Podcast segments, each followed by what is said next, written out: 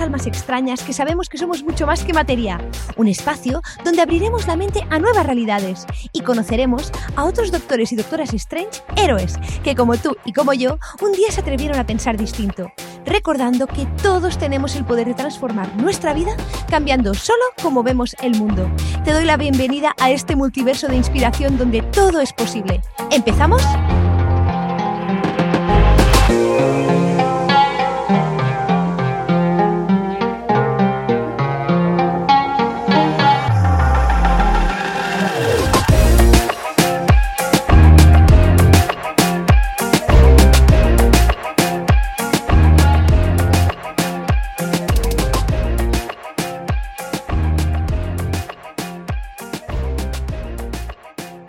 Te hayas sentido alguna vez como un perro verde que no encajas?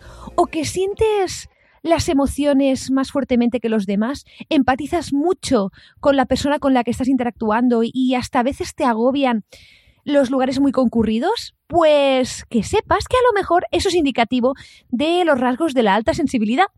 Hola, ¿qué tal estás? Muy bienvenido, muy bienvenida a un nuevo episodio de La Doctora Strange. Yo soy Vero y hoy vamos a hablar de la alta sensibilidad.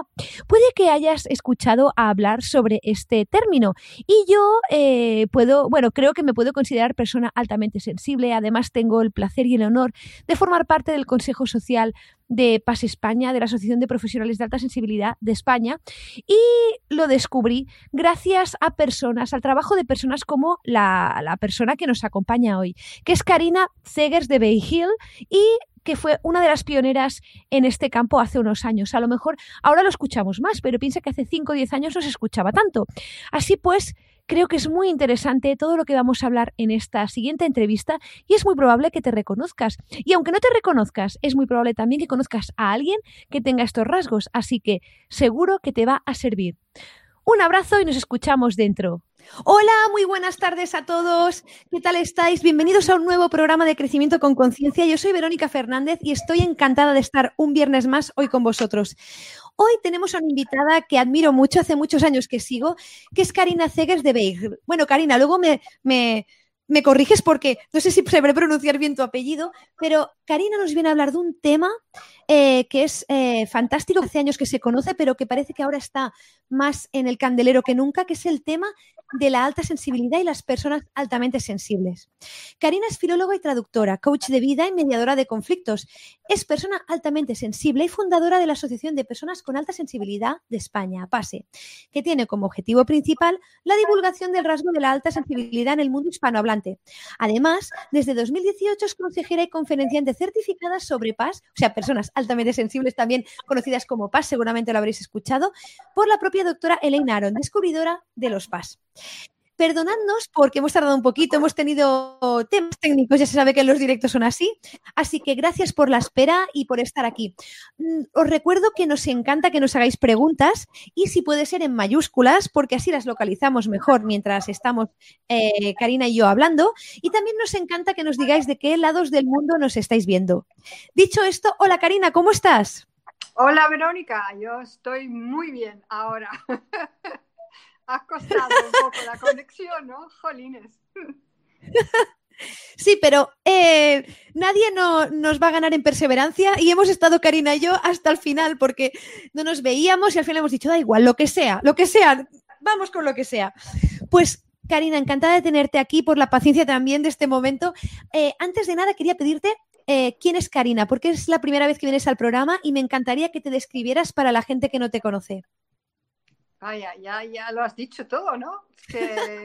bueno, mira, soy una holandesa errante, eh, afincada en España desde hace casi 30 años.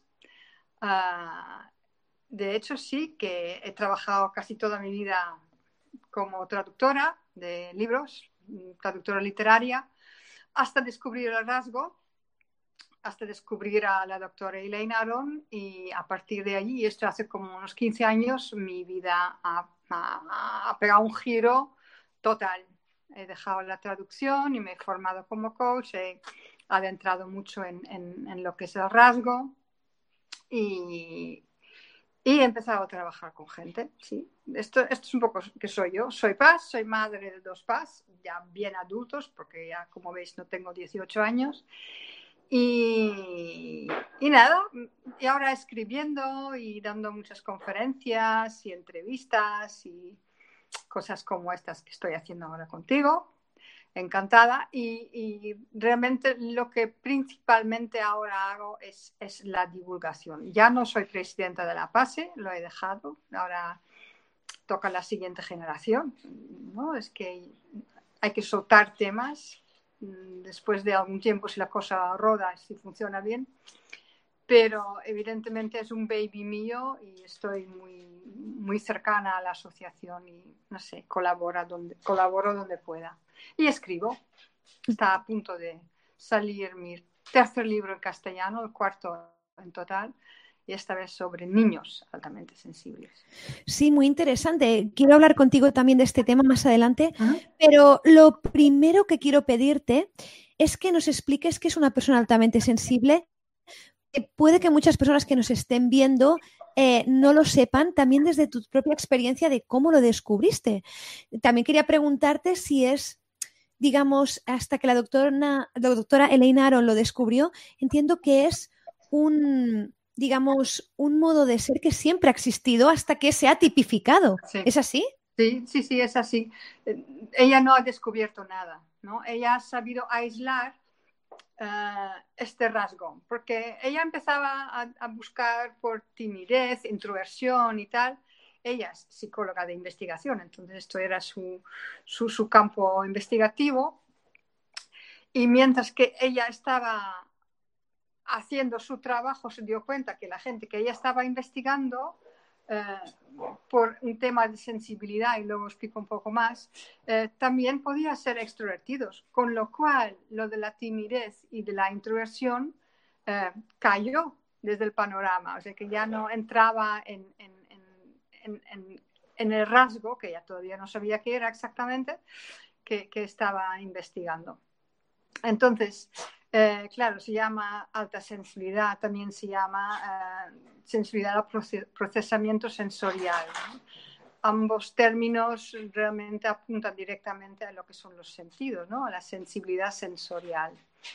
Esto evidentemente es, es, la base, pero hay mucho más, porque si fuera solamente la sensibilidad sensorial, tendríamos un trastorno, ¿no? Existe un trastorno de la integración de, de, la información sensorial. Pero esto no lo es, no es un trastorno, es un rasgo, es un rasgo porque es muy común, está en uno de cada, de, cada cinco personas, un 20%, ¿no?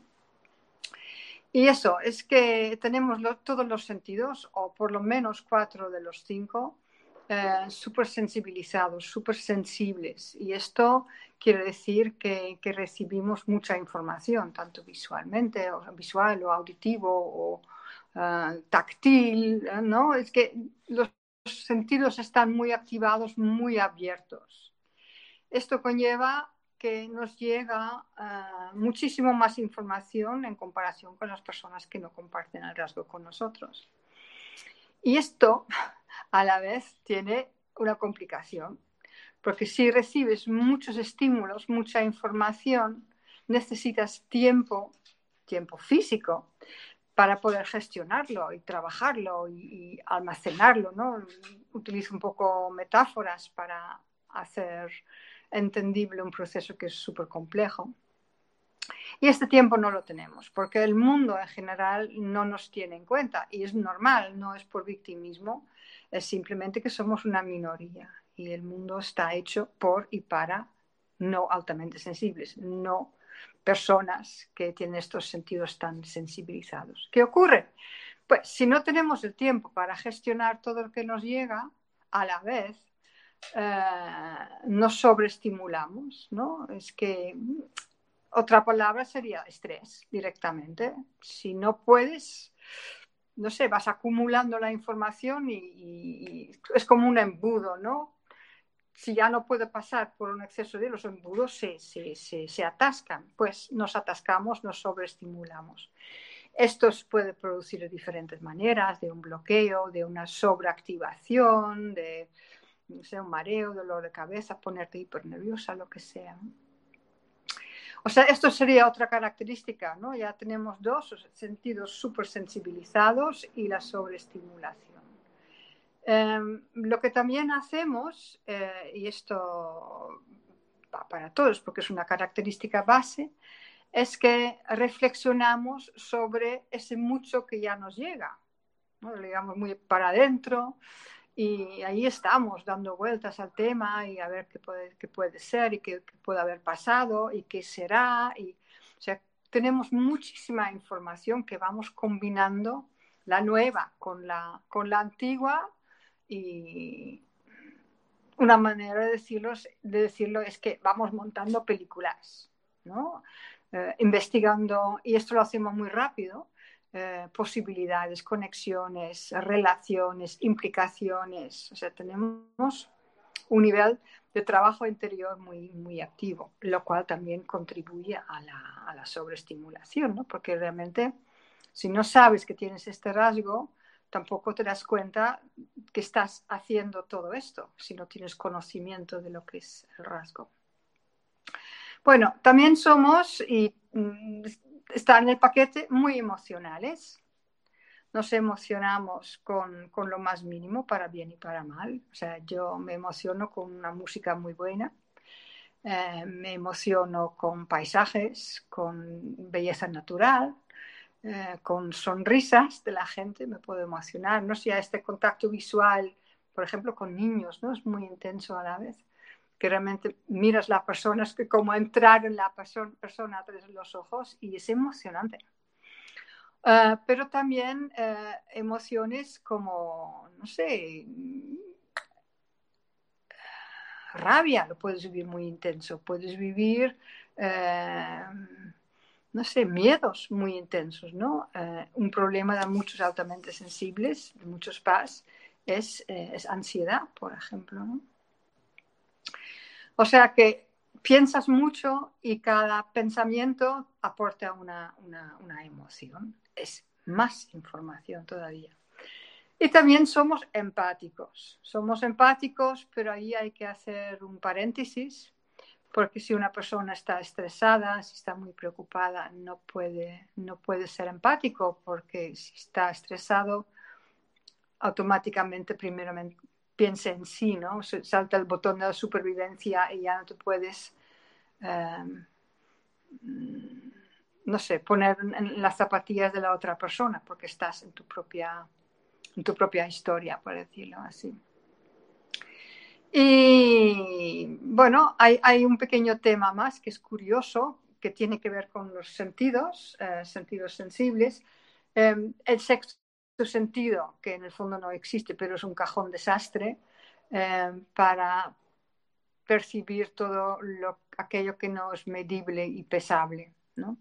Eh, entrar en un sitio y notar un mal rollo, un buen rollo, o notar y no sabes por qué. Uh, si una persona no se encuentra muy bien, uh, puede ser que vas notando pequeños cambios de color la piel de la persona, igual es por esto, ¿no? Pero recibimos señales que alguien a lo mejor tiene dolor de cabeza, que está cansado, que está agotado, o que necesita ayuda, o que no quiere hablar, o yo qué sé, recibimos muchas señales que, que pueden ser, uh, bueno, que otras personas no perciben y nos llegan igual. En mi ejemplo clásico, y me gusta mucho siempre decirlo porque estas cosas me gustan, eh, descubre las 10 diferencias. Estas, estas láminas que hay, ¿no? Eh, y para la paz esto es súper fácil porque enseguida las tenemos. Y es verdad porque lo voy comprobando. Ya no están tan de moda como antes. Pero también hay estos, no sé, tú los debes de conocer, estos libros ¿Dónde está Wally? Uy, tanto, uy, que cómo me encantaba. No sé si siguen en. Siguen. ¿Qué es esto? ¿Dónde está Wally? Pues generalmente somos los primeros en descubrir dónde está Wally. O sea que tener un ojo para, para se dice sutilezas, pero son pequeños detalles, ¿no? Que a otras personas, si no se fijan muy mucho, no lo van a notar y nosotros no notamos por naturaleza. Pues esto es el paquete obligatorio eh, para paz. O sea, quiere decir que si te, si te puedes reconocer en todo esto que acabo de describir, uh, puedes cualificar como paz. Si te falta un tema que no te, en, en, en, el cual no te reconozcas, pues igual te pasa otra cosa. O sea que son lo que llamamos los pilares. Esto es una persona altamente sensible en la manera más comprimida y, breve posible de explicarlo. Claro, Karina, eh, me hace reflexionar muchísimo también lo que decías de que se estima que una de cada cinco personas es paz. Eso es muchísimo, muchísimo. Eh, realmente eh, lo que va a venir ahora de muchas personas que se van a reconocer y que no sabían, obviamente, ¿no? Que, que lo eran y que muchas veces eh, han tenido problemas, como tú decías, de estrés o de hipersensibilidad, yo creo que les va a aliviar muchísimo, como te sucedió a ti.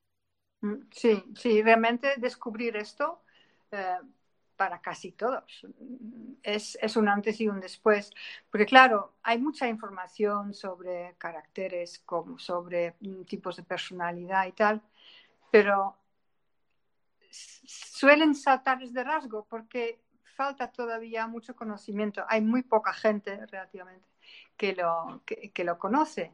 Pero una vez que das con esto, es, la última pieza del puzzle eh, que, que, te hace falta para comprenderte, ¿no? Porque de repente te das cuenta no solamente que no eres tan rara como a lo mejor pensabas, porque si somos tantos, pero te das cuenta de que, mira, tiene un nombre, no es locura, pero es, un rasgo y esto ya de por sí es, es la primera llave que te permite indagar en, tu propia biografía, ¿no? ¿Por qué me ha pasado esto? ¿Por qué siempre siento esto? ¿Por qué no, no aguanto? ¿Por qué no soporto? Porque esto sí a mí me hace daño y la mayoría de la gente no, ¿no? Entonces, mm, que cada, cada cosa tiene su explicación en función de las características del rasgo. Y esto es un alivio tremendo, porque a partir de ahí puedes empezar a, trabajarte, ¿no? Claro, y además eh, que comentabas que eras madre de paz que ya mayores, eh, claro, todo eh, esto significa que es un, es un, digamos, un conjunto de rasgos hereditarios. Entonces, mi siguiente pregunta es que con los 15, 20 años que hace que que se ha descubierto, se ha tipificado las personas altamente sensibles, eh, ¿se han hecho estudios científicos eh, a nivel de dinámica cerebral o, de otros estudios en los cuales se hayan visto eh, diferencias en, proteínas o, otras moléculas? Mm, no, ese tipo de estudios no, no tengo conocimiento de que se hayan hecho, pero lo que sí que se ha hecho son estudios o investigaciones comparativas con Em, resonancias magnéticas. ¿vale? O sea que han, investigado la forma de reaccionar em, el cerebro ¿no? de, entre personas que tienen el rasgo y los que no. Evidentemente, de antemano no tenían claros quién eran paz y quién no, porque una investigación tiene que ir ciega. ¿no? Eh, y se ha visto, o sea, esta gente que entra en este tubo horroroso, eh, y se les enseñaba fotos de familiares o simplemente fotos de, animales, fotos con ternura, fotos con, yo qué sé, fotos que, que, resucitaban eh, emociones. ¿no? Y lo que se ha visto eh, es que las personas que tienen este rasgo, sí que es verdad, su, su, su cerebro tiene un mayor riego de sangre, o sea que tiene más actividad en cuanto al tema emocional. O sea, esto ya está más que comprobado, ¿no? Y, ahí se puede encontrar online también en la web de la asociación, de asociacionpaz.org. Hay un blog y en el blog también viene una entrevista con Elaine Aaron sobre la investigación. Ahí explica más investigaciones que se han hecho en Inglaterra, también son muy activos haciendo investigaciones. Eh, y, y sí que ya se ha podido demostrar eh, que realmente nuestro cerebro eh, tiene una manera de funcionar diferente. También eh, está casi seguro, esto también se descubrió al azar, o sea, accidentalmente, con una investigación que se estaba llevando a cabo, en, la China, que tenemos un, un gen un poco diferente que se solía asociar con con, la depresión, pero parece que está también presente en, la pasión. Ahora no sé si están todos, o, pero esta investigación también está en camino, o sea, para demostrar directamente que, cuál es el factor genético, ¿no? Dónde está en nuestro DNA o ADN. Sí, bueno, es interesantísimo y seguramente que en los próximos años cada vez más eh, se irán descubriendo pequeñas piezas ¿no? que también ayudarán a nivel orgánico, por decirlo así, a, determinar ¿no? ¿Qué, factores hay diferenciales. Eh, claro, es, un campo, ya te, comentaba, o sea, realmente apasionante por, por, esa magnitud que tenemos. Entiendo también que em, eh, esos rasgos, de esos, ese, esos seis, creo que eran seis tratos que debían de estar sí o sí, o cinco, eh, son, son cuatro. ¿O cuatro? Sí, ya, pero hay uno que va con, doble, la emocionalidad y la empatía cogemos en uno, pero es, es la, el procesamiento intenso de la, de la, información, la sobreestimulación, la emocionalidad más empatía y la sensibilidad sensorial, o sea que son cuatro. Bueno, y de hecho, ahora también quiero recordaros a todos, claro, porque os estaréis preguntando, que habéis entendido a Karina perfectamente, pero pensaréis que cómo podéis determinarlo. Y existen test, de, hecho la propia doctora Aaron creó test, de hecho creo que Karina en su página eh, lo tienes, creo, eh, el test. Tenéis aquí debajo de la ventanita del vídeo eh, la página web de Karina para que lo hagáis si vosotros creéis que, podéis ser paz, ¿de acuerdo? Y que salgáis un poco de dudas, aunque es orientativo, ¿no? Pero, pero que también es una manera práctica de, de verlo, ¿verdad? Sí, eh, yo diría que tienes el test que es bastante, no sé, es un poco ambiguo, ¿no? Porque si no, si no, y, y, y dice, si alguna vez te ha pasado esto, marca sí. Es un poco, te digo, es un poco flojío a lo mejor, pero es el primer test que salía al público y que también está en sus libros. Pero este, este test en combinación con estos cuatro puntos, eh, para mí es una indicación ya importante, más el hecho si puedes descubrir o, saber de tus padres, o uno de ellos por lo menos, que, también comparte esta sensibilidad. Entonces ya tienes tres pistas que te pueden, eh, bueno, que te pueden decirlo, ¿no? En el fondo, mira, como es un rasgo y como es tan normal, em, no es una etiqueta, no es algo, no es un diagnóstico, no es algo que, que tiene mucho peso en, la personalidad, porque siempre somos mucho más. Pero es, yo siempre lo digo que es como el primer filtro a través del cual observamos el mundo, ¿no? Es, el primer lente, es lo que da eh, el color, color anímico si quieres, eh, a todo que, que, vamos viendo y que nos llega, ¿no? Es que lo, lo, que estamos transmitiendo y lo que nos llega. Entonces es determinante para, para la manera en que vivimos el mundo pero somos muchas cosas más. Por eso digo, sí, si te reconoces, te sirve en el sentido de que puedes tomar medidas, puedes, en primer lugar, ajustar tu biografía, entender cosas, ¿no? Perdonarte, perdonar a tus padres si quieres, entender a tus hijos, no sé, puedes hacer un trabajo personal.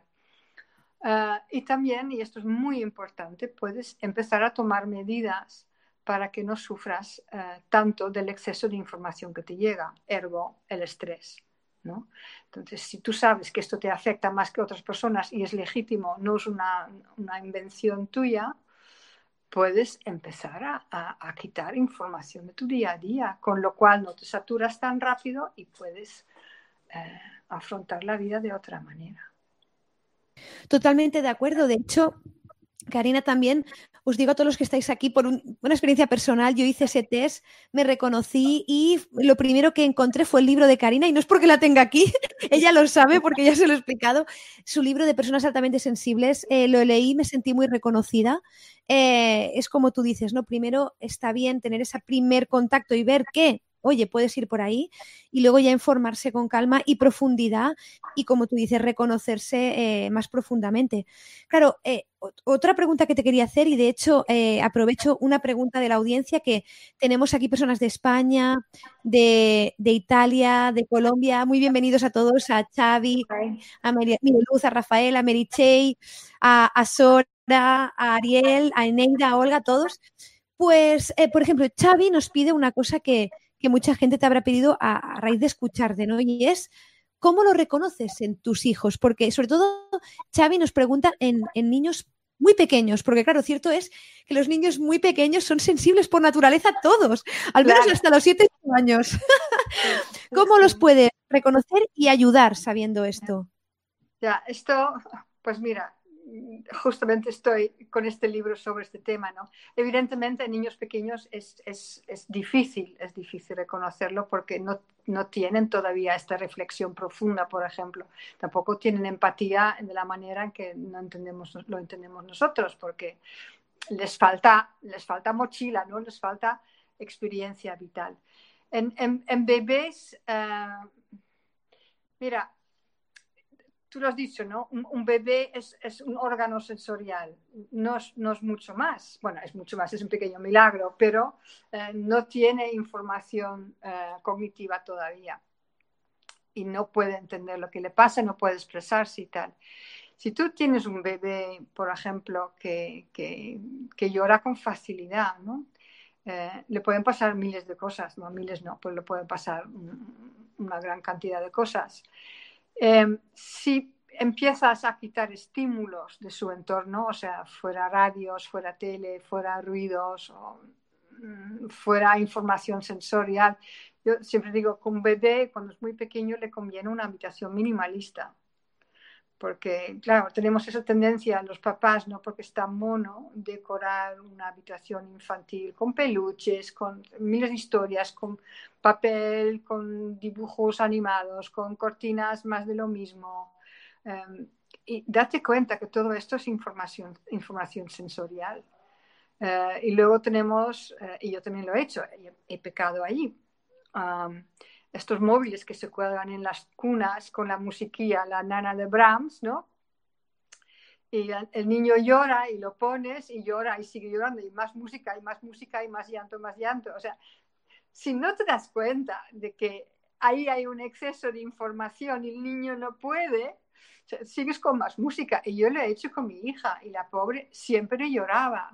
Y yo sabía que no tenía cólicos, que no tenía frío, que no tenía calor, que no le pasaba nada. Claro, le pasaba de todo, pero como no conocía el rasgo, tenía un bebé que siempre lloraba.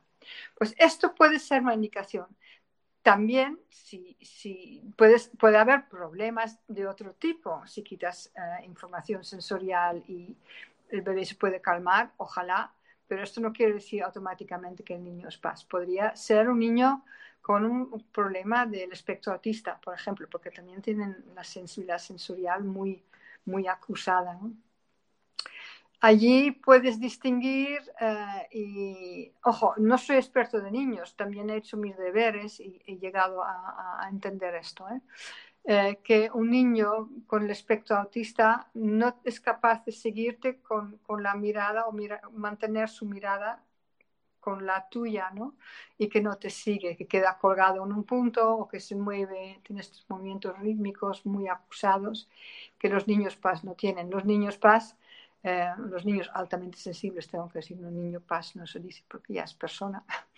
Eh, el, niño con alta sensibilidad sí que es capaz de, de mirarte, de observarte y además con, con, ojos muy grandes, ¿no? Como investigando, ¿no? ¿Qué pasa aquí? Eh, ¿Quién eres? Y ya, o sea que más adelante vas a poder comprobar más, pero yo, yo creo que si los padres son paz, uno de los padres ya es paz, se reconocen el perfil y el niño uh, presenta una gran sensibilidad sensorial, pues ya tienes dos pistas. Y conociendo las características del rasgo, pues es cuestión de observar y de ir reconociendo. El niño irá creciendo y tú uh, irás viendo y dándote cuenta sí o no. Y bueno, en caso de duda, siempre eh, a, a, un especialista que conozca el rasgo, porque eso es otra. Uy, ahora también te pediré sobre esto. Solo hacerte un pequeño comentario que nos comenta Sandy, que yo también estaba pensando, Sandy, que ella decía, dice, ¿se relaciona el déficit, el déficit de atención e hiperactividad con niños altamente sensibles? al margen de eso, Karina, claro, habrá habido como siempre, niños que habrán tenido un diagnóstico que no es adecuado porque no se reconocía el rasgo en ellos. es un drama, es un drama y es un drama que ha podido ocurrir por falta de conocimiento del rasgo. Si, si no conoces algo, si no conoces este tema, irás al tema que más se parezca. que puede ser hiperactividad o falta de atención o incluso Asperger, ¿no? ¿Por qué no? Si, no, si te falta la clave de la alta sensibilidad, eh, no se te va a ocurrir porque no lo sabes. Y yo recuerdo, hace muchos años, que, vi un artículo que esto, no sé, me asustó, de que el, porcentaje de niños con hiperactividad aquí en Mallorca eh, llegaba a un 20%. Digo, es, que es imposible porque ya no es un trastorno. Si hablamos de 20%, como la alta sensibilidad es un rasgo y es algo normal, pues hiperactividad no es normal y medicar a uno de cada cinco niños por hiperactivo tampoco es normal. Um, claro, esto viene eh, relacionado a lo que decía antes, ¿no? Si, si, si recibes demasiada información y no la puedes gestionar, hay un grupo de niños que empieza a moverse mucho, porque yo no sé si tú sabes que una manera de gestionar el estrés o el exceso de información es a través del movimiento. Eh, no se dice, no es casualidad que se dice, si tienes estrés tienes que correr o nadar, lo que sea. Claro, mueves el cuerpo y vas vaciando eh, el exceso que, que te pesa en, en, el cerebro. ¿no? Y es, los niños lo hacen sin cuestionar. Pero también hay niños que, como, como, no pueden acoger más, que su mente se va, se ausentan. Eh, yo era una niña que siempre miraba las moscas en el aula, porque que había tanto, me colocaban detrás porque era una niña difícil, ¿no? Y eso te hablo bastante años ya atrás. Y, y claro, eso es lo peor que puedes hacer para un niño. Pa, si lo coloques en la última fila, recibe toda la información de los compañeros que tiene por delante, la información sensorial, la información sutil, ¿no? Si ves niños que tienen problemas, te das cuenta que vienen mal cuidados, te preocupas, eh, ves que si se han cortado el pelo, si han cambiado un clip del pelo, todo esto lo vas viendo y en la última instancia ves al profe que está impartiendo la asignatura y mira, ya no, ya, no cabe más. Ya estás ocupada, por decirlo así. Entonces, ala, me voy. Totalmente. ¿Y qué decir de ir a centros comerciales y a discotecas y a cosas así? Impensable, ¿verdad?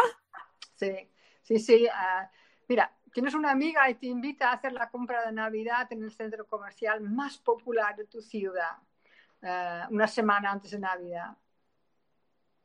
¿no? Es como, a ver, ¿cómo se lo digo que esto no es lo mío? Es como, y si vas por compromiso o por, dice, bueno, mira, sea valiente y tal, eh, pues sales con dolor de cabeza o simplemente sales pitando porque no aguantas luces, música, gente, movimiento, ¿no? Es, entrar en este mar de movimiento de gente, todo se mueve, los escaparates, los escaparates se mueven porque ponen cosas que giran y ay, horror, sí. Mareas, o sea, te, agobias, o sea, es, un agobio agudo que, no sé, yo, yo recuerdo veces, porque tampoco quería ser quejica, así siempre, que, que me mareaba un malestar profundo, ¿no? Como cerca de desmayo y tal. Mm. Pues cuidado que en aquí dos meses llega la Navidad, bueno, seguramente ya estará llegando. Como tú decías, que la, sociedad va muy rápido para, una para todos y para las personas en, en especial. Cuidado, ¿no? Pero de hecho, eh, aquí eh, tenemos bastantes personas PAS, creo, en el chat en directo, nos van diciendo que se sienten identificados. Pastora nos dice que ya también miraba moscas en la clase. Así que aviso también para la gente que está aquí, para los educadores, ¿no? Cierto es que bueno, eh, también los educadores lo hacen lo mejor que, pueden porque les faltan conocimientos y es bueno saber esto, ¿no? De que a lo mejor esos niños que vehiculizan ese estrés, ese exceso de estímulos a través del movimiento, tienen, pueden tener algo más, ¿no? También aprovecho para deciros que aquí además de la página de Karina, nos han compartido la página de Paz España, bueno, Paz España, que se escribe pasespana.com, para que tengáis más información sobre, sobre, el, sobre el rasgo y, y para La más información está en, en, en APAS, en asociacionpaz.org. ¿Vale? Tengo que enchufar. Vale. Sí, porque tuvimos tanto problema al principio, ahora estoy sin enchufe. Ay, ya. Bueno, acá, Ahora Karina no la vemos, pero la escuchamos. Ay, ¿cómo que no la ves? Ahora sí, perfecto. Pues de verdad que interesantísimo lo que dices. Mm, te entiendo perfectamente muchas de las cosas que has dicho. También otra cosa, claro, el hecho es lo que tú comentabas con esta amiga, ¿no? Esta amiga que te dice, vámonos al centro comercial a comprar y tú no quieres ir. Claro, también te obliga dentro de ese, eh, de ese 20% de la población, tienes que interactuar con un 80% que no es paz. Claro, eso te obliga a ser, eh, ya si ya debes de ser empático, eh, empático al extremo. Es decir, cómo se desenvuelven los PAS con las relaciones con los demás y con las relaciones personales, digo, de, pareja, porque también es un campo bueno, grande. lo que tú dices, es un campo tan grande que no tiene una, contestación fácil. Ya te dije que somos mucho más que PAS, ¿vale? Eh, Paz extrovertidos, extrovertidos, esto ya de entrada. Luego hay paz que son melancólicos, son más bien tristes, son otros que siempre son alegres. Luego hay los que son muy lentos. Luego hay otros que son muy activos y siempre hacen y hacen. O sea que para una relación yo creo que hay, que mirar más temas, pero eh, yo creo que sí que hay una cosa base, que una persona altamente sensible eh, no hace falta que esté con, otro paz, pero que su pareja tenga una cierta sensibilidad, sí creo que es importante. Y, también es importante saber que una persona que no es paz nunca puede llegar a comprender a la paz, porque lo que pasa en la mente y en el foro interior de paz, eh, si, no lo vives tú misma, es, difícil de escribir. ¿Cómo explicas a una persona, eh, no sé, tu nivel de, interiorizar, no sé, sentirte absorbido por, una flor, por ejemplo? Esto es muy de paz, ¿no? O un paisaje bonito y el otro, eh, venga, vamos, vamos, vamos. No, es que deja, déjame un poco más, déjame que, ¿no? Dice, los otros se impacientan porque no saben y tú no puedes explicar lo que tú sientes, lo que tú vives, lo que tú percibes. ¿Entiendes? Pero tú como paz sí puedes entender que la no paz eh, no tiene esto. Entonces, yo creo que en estos casos depende de la, de la paz, de tener empatía de la persona que no comparta esa intensidad que nosotros tenemos y al máximo que puedes pedir del no paz es que te acepte como eres. Y que tú como paz no vas a intentar de, ser como la persona que no es altamente sensible, porque esto es una traición de tu propio yo, ¿no? Y, si anulas tu propio ser, pues mira, y lo he hecho ¿eh? con parejas, em, no es sano, no es sano.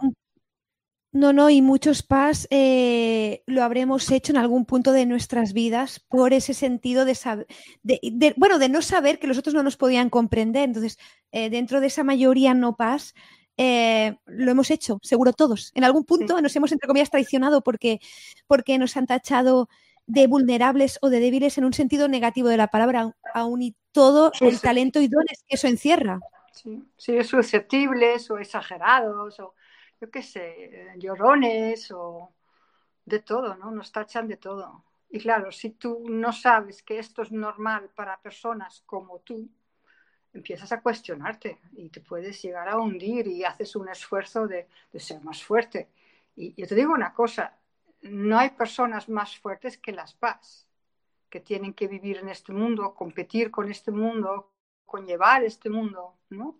Tenemos que desenvolvernos en un mundo que no está hecho para nosotros.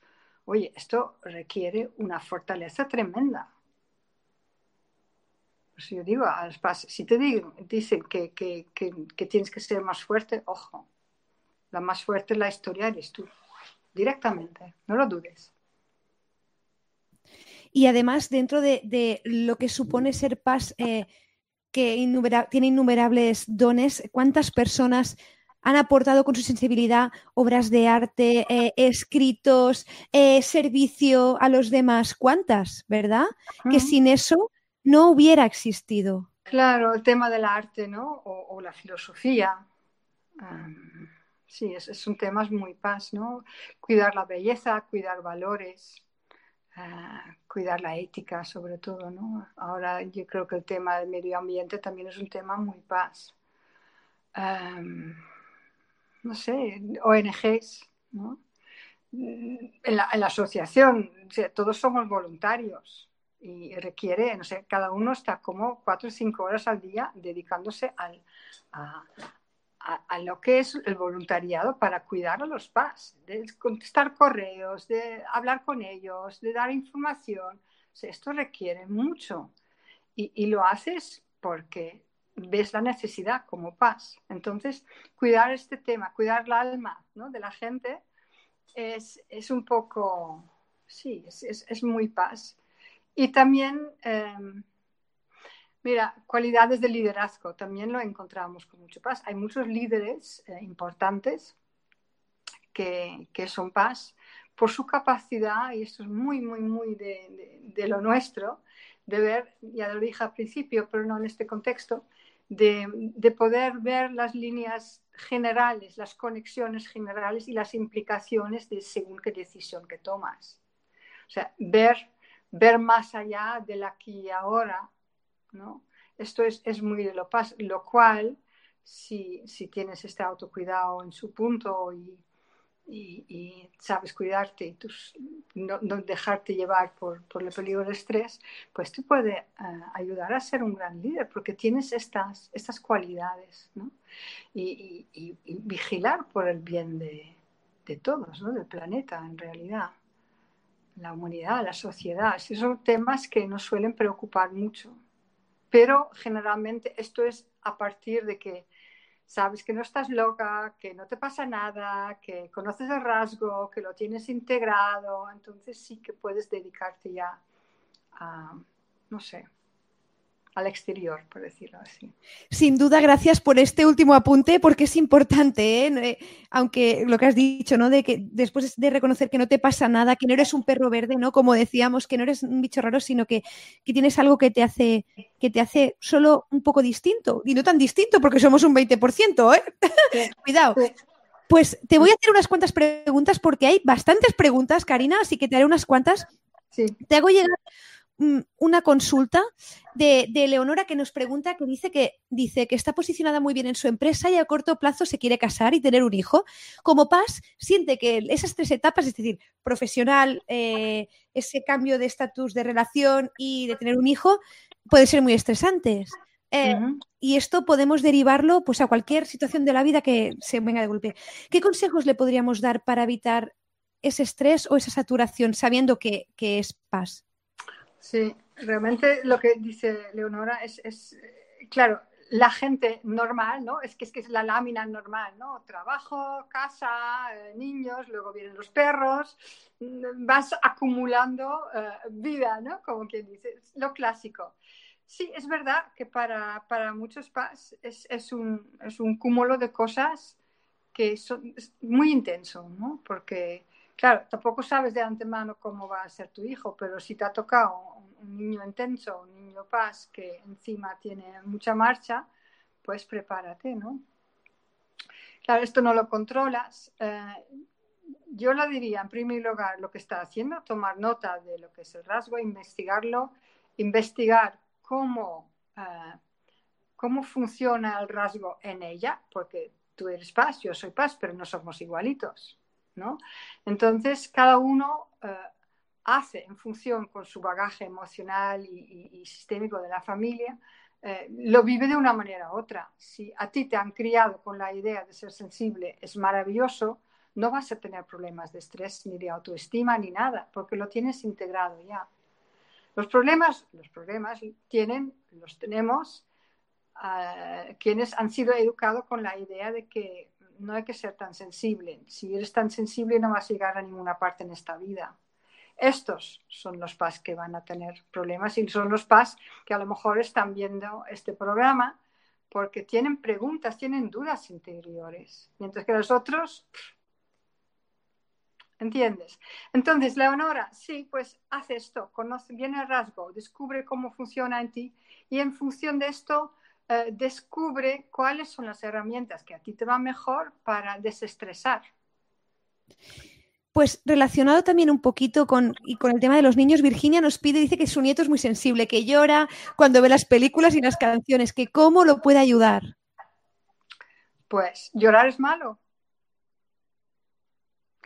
Eh, yo no creo que esto sea malo. Eh, desde luego, nunca ningunearle, eh, no decir que no llore, no burlarte de él. O sea que esto de, de, primer lugar. Y igual a lo mejor no enseñarle tantas cosas que le emocionan tanto o dosificar. Y también darte cuenta de que a lo mejor no llora si ve, ve estas cosas al principio del día, porque todavía no ha recibido mucha información pero si está más estresado porque el día ya ha avanzado, ya ha pasado por el tráfico, por la, eh, por la guardería, por mucha información sensorial y luego le enseñas algo que le hace llorar, eh, puede ser que esta es la última gota que hace desbordar el vaso y que ya no puede gestionar la información que le llega y por esto llora.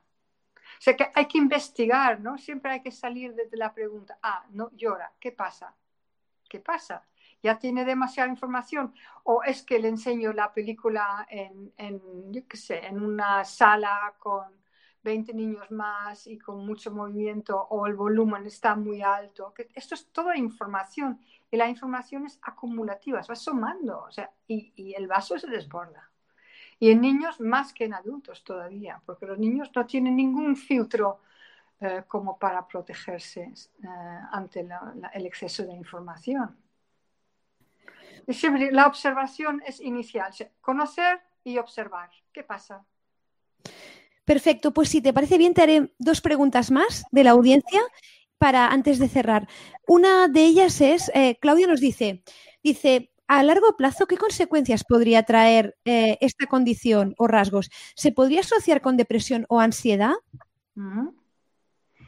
Eh, consecuencia no es la palabra correcta, condición tampoco es un rasgo, condición no es, es un rasgo la personalidad. Eh, y consecuencia, pues sí o no, esto depende, ¿no? Em, a ver, es un rasgo neutro, no es una enfermedad, no va asociado a enfermedades. Eso hay que tenerlo muy claro. Es un rasgo, punto.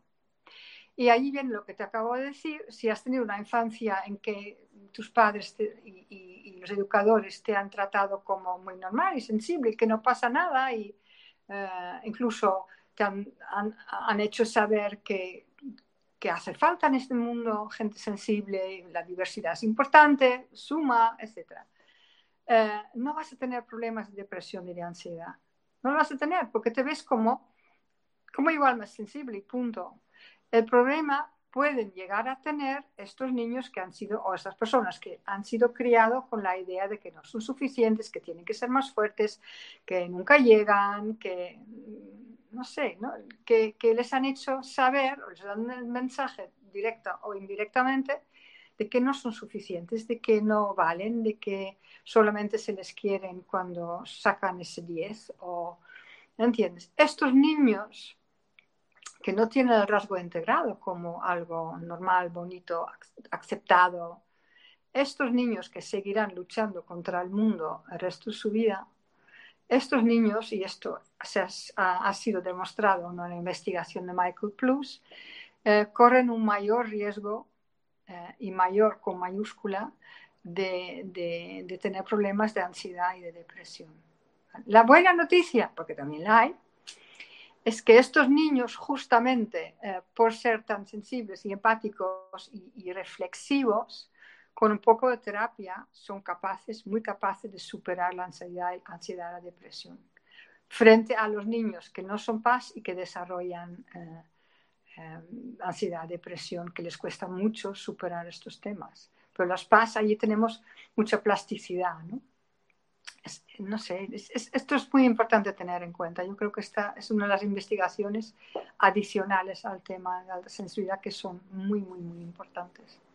No, por los comentarios que estamos recibiendo hay muchas personas que, te, como te comentaba antes, que se están viendo reflejadas y que creo que las estás ayudando mucho con lo que estamos hablando ahora. Y así que te, Sí, la verdad es, es, que sí. Igualmente, todas las personas que no nos estéis viendo en directo, sabéis que nos podéis dejar comentarios debajo de la ventanita del vídeo y que los revisaremos y os contestaremos. Y así que la última pregunta, que es de Comer Sano Zaragoza, que nos dice: Hola Karina, tú que conoces las flores de Bach, me gustaría si pudieras recomendar alguna esencia para los días nublados y la saturación de un día en la gran ciudad. Pues yo no conozco muy bien las flores de Bach colaboraba, o sea, cuando montaba la asociación con, con Chita Fitch en su día, eh, ella es, es, naturópata y ella conoce muy bien las flores de Bach. Eh, yo no me no considero experta en flores de Bach en absoluto. Uh, yo no sé, yo no te podría aconsejar ninguna flor, pero puedes indagar. Yo que, lo que sí sé, y uh, ojo, porque nos acusan de pseudociencias y no sé qué historias más, la gente que no entiende del rasgo y que no es paz, desde luego. Y hay que tener mucho cuidado con, con los consejos que des, ¿no? Y, evidentemente esa gente con flores de baja es como, no sé, un trapo rojo, ¿no? ves que son pseudocientíficos, que es todo un invento impufo y tal. Pues mi experiencia personal es que como las flores actúan en el campo emocional del paciente, eh, las PAS somos o solemos ser, la mayoría, eh, muy buenos pacientes. O sea, tienen un efecto eh, positivo las flores en, las PAS, pero no sabría... Mm, mencionar uno. Puedo dar un, un secreto de, de, mi propia cocina. Yo, yo no, no era capaz de hablar en público como paz tímida y introvertida y tal. No podía, no era capaz. Y entonces, eh, para dar este paso, ¿no? porque ahora no, no, me cuesta nada ponerme en una sala a 300, 500 personas, no, no, nada, al contrario, ¿no? porque ahora noto la, la alegría de poder divulgar, de poder impartir lo que sé. Eh, la flor que allí me ha ayudado muchísimo, porque yo realmente creo que es la flor. he hecho un trabajo personal de querer y desear mucho poder hablar en público, público ha sido eh, el mimulus. El mimulus eh, es contra miedos irracionales. Y yo creo que muchas paz sufrimos eh, de miedos irracionales. Y esta flor lo puedo recomendar, aparte del rescate, del Rescue Remedy, por supuesto. Pero por las, con las demás flores no tengo experiencia ni conocimiento. Muchas gracias.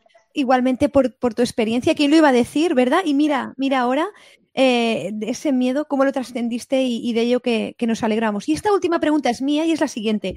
Quería pedirte si había algo que se te hubiera quedado en el tintero por compartir con nosotros y un mensaje final. Hay una cosa que no ha salido y creo que es importante. Eh, somos paz, y lo repito, lo hemos dicho, pero no de esta manera, y somos muchas cosas más. Ser paz no te libera porque no tiene que ver con tener un trastorno, tener un problema. Eh, hay muchos paz que tienen borderline, por ejemplo, ¿no? Eh, y es gente muy sensible, muy, muy válida, pero tienen este problema. O sea que si tienes problemas mentales, eh, puede ser porque eres paz, pero mm, en sí el paz no da ningún problema mental. Y hay una tendencia en la gente que se esconde detrás de que es algo light, porque en el fondo si es un rasgo es light, es, no, no, pesa mucho, no, es, no pesa tanto como un trastorno, y creen que con esto tienen resuelto su vida. Pues no, o sea, no es tan fácil. ¿no? Paz no es la solución a todo.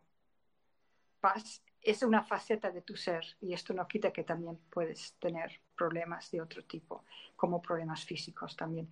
Y hay mucha gente, esto si me permites, eh, me dicen que tengo fibromialgia, es por ser paz. No, no es por ser paz, es por haberte cargado y por haber querido siempre ser como los demás y dando más de lo que podías dar, porque no, no lo tenías. ¿no? Pues esto es, es la cosa importante que quiero que, que la gente también tenga en cuenta. Um, mensaje, confía en ti. Confía en ti y, porque eres fuerte. Y el mundo está deseando, está desesperado para, para poder recibir paz que funcionan bien, que, que, que, disfrutan de su rasgo, que sepan eh, aportar el rasgo al mundo. El mundo está deseoso por sensibilidad, ¿no? Por, por valores. Y uh, aquí yo creo que los padres tenemos un, un, papel, no quiero decir obligatorio, pero una tarea quizás, ¿no? Podemos aportar mucho. Y hasta aquí el episodio de hoy. Gracias, gracias, gracias por estar aquí y simplemente atreverte a ser tú. Y en la descripción vas a encontrar todas las referencias y enlaces que hemos compartido. Si te ha gustado lo que has escuchado, puedes descargarlo y compartirlo con todas las personas que creas que les puede interesar y ayudar. Y si lo sientes, me encantaría que me dejaras una valoración del podcast. Nos seguimos en crecimientoconconciencia.com y nos vemos muy prontito por aquí. Y hasta entonces recuerda que todo es posible cuando cambias lo que crees que es posible. Un abrazo y hasta luego.